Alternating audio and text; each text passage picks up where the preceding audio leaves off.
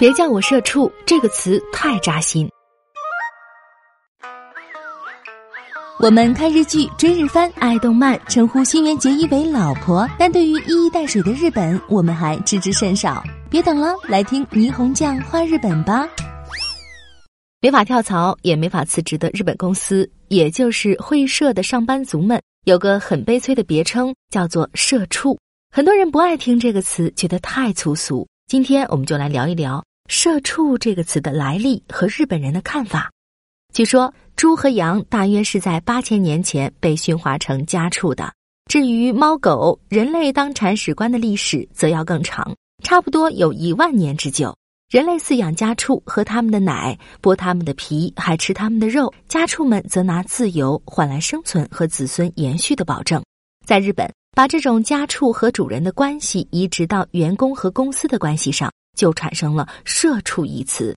这个“社”字来自于日语的会社，也就是公司的意思。“社畜”一词最早出现在小说家安土米一九九二年出版的《日本上班族幸福的处方签》一书中。在至今跳个槽都很不容易的日本，那些无处可逃、只能被圈养在公司里，像牲口一样吃进去的是草、挤出来的是奶的上班族，光荣的得到了这一称号。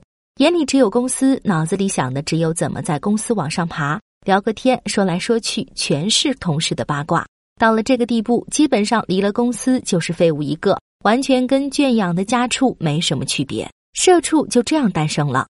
安图敏倒没有直接把上班族和家畜划等号，他只是打了个比方，把那些跳槽无望、只能被圈禁在一家公司里做牛做马的上班族比作社畜罢了。安土敏自己也在外贸公司干过，后来在连锁食品超市还担任过要职。他没有批判企业或上班族的意思，就是想提点建议，希望建立一个让上班族能高高兴兴为公司卖命的制度。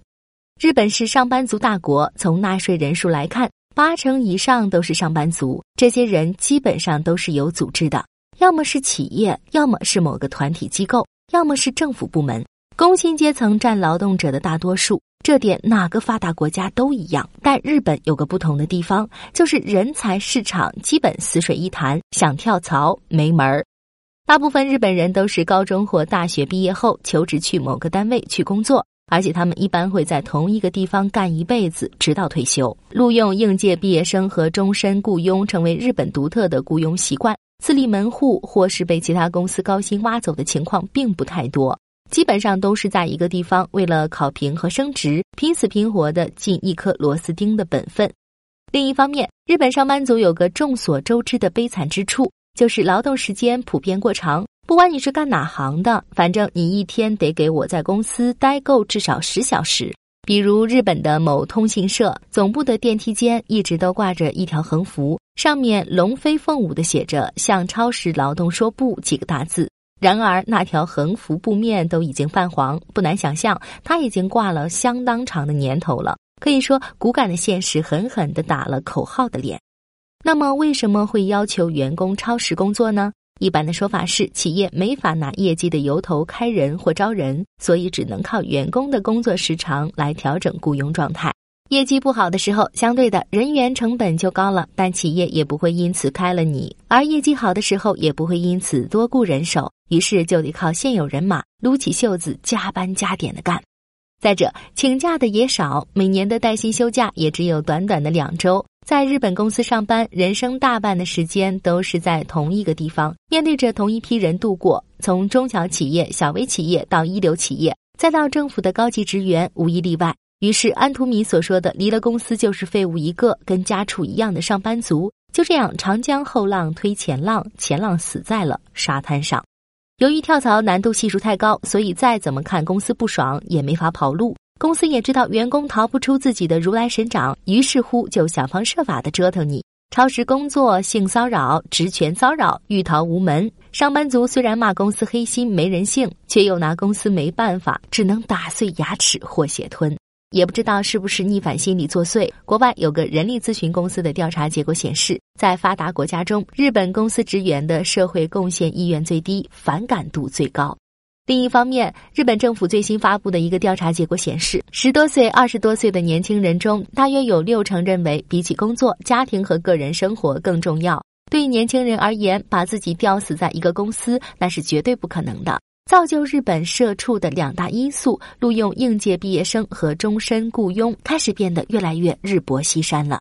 不过，“社畜”这个词的广泛传播，靠的不是小说家安土敏，他是著名评论家左高信的功劳。左高信做过高中老师和杂志编辑，最后当了评论家。他是日本在野党社会民主党的支持者，在企业问题上，他的同情心是向着普通员工而非管理层的。于是，左高信就用了“社畜”一词来抨击日本的公司企业。还得多亏了左高信拿这个词骂人，才使社畜愈老而弥坚，历经三十年依然生动形象，甚至堂而皇之的挤进了日语词典。这个词一共两个汉字，只要认得这两个字，就猜得出是什么意思。于是乎，在中华文化圈也火了一把。一群无甚个性的动物，人在公司身不由己，只能乖乖的任人鱼肉，而自己内心深处可能也觉得自己跟家畜没什么区别。对“社畜”一词也受之坦然，但很难说多数日本人喜欢这个词。这个说法听起来可怜兮兮，又带点自虐的调调，谁会喜欢呢？带着怜悯的语气，把上班族都说成被企业虐得死去活来的社畜，大概很多日本的上班族也是不乐意的吧。社畜对于被贴上这一标签的人而言，是很没有同情心、很刻薄的词。然而，就目前的日本现状来说，不可否认，许多上班族还是能够主动接受这种职场文化的。包括宠物在内，在被人类圈养的家畜中，据说猫是为了生存而在一万年前就主动的选择人类当了自己的铲屎官。社畜听起来太惨，所以不如改叫社猫，似乎比较爱点一点儿。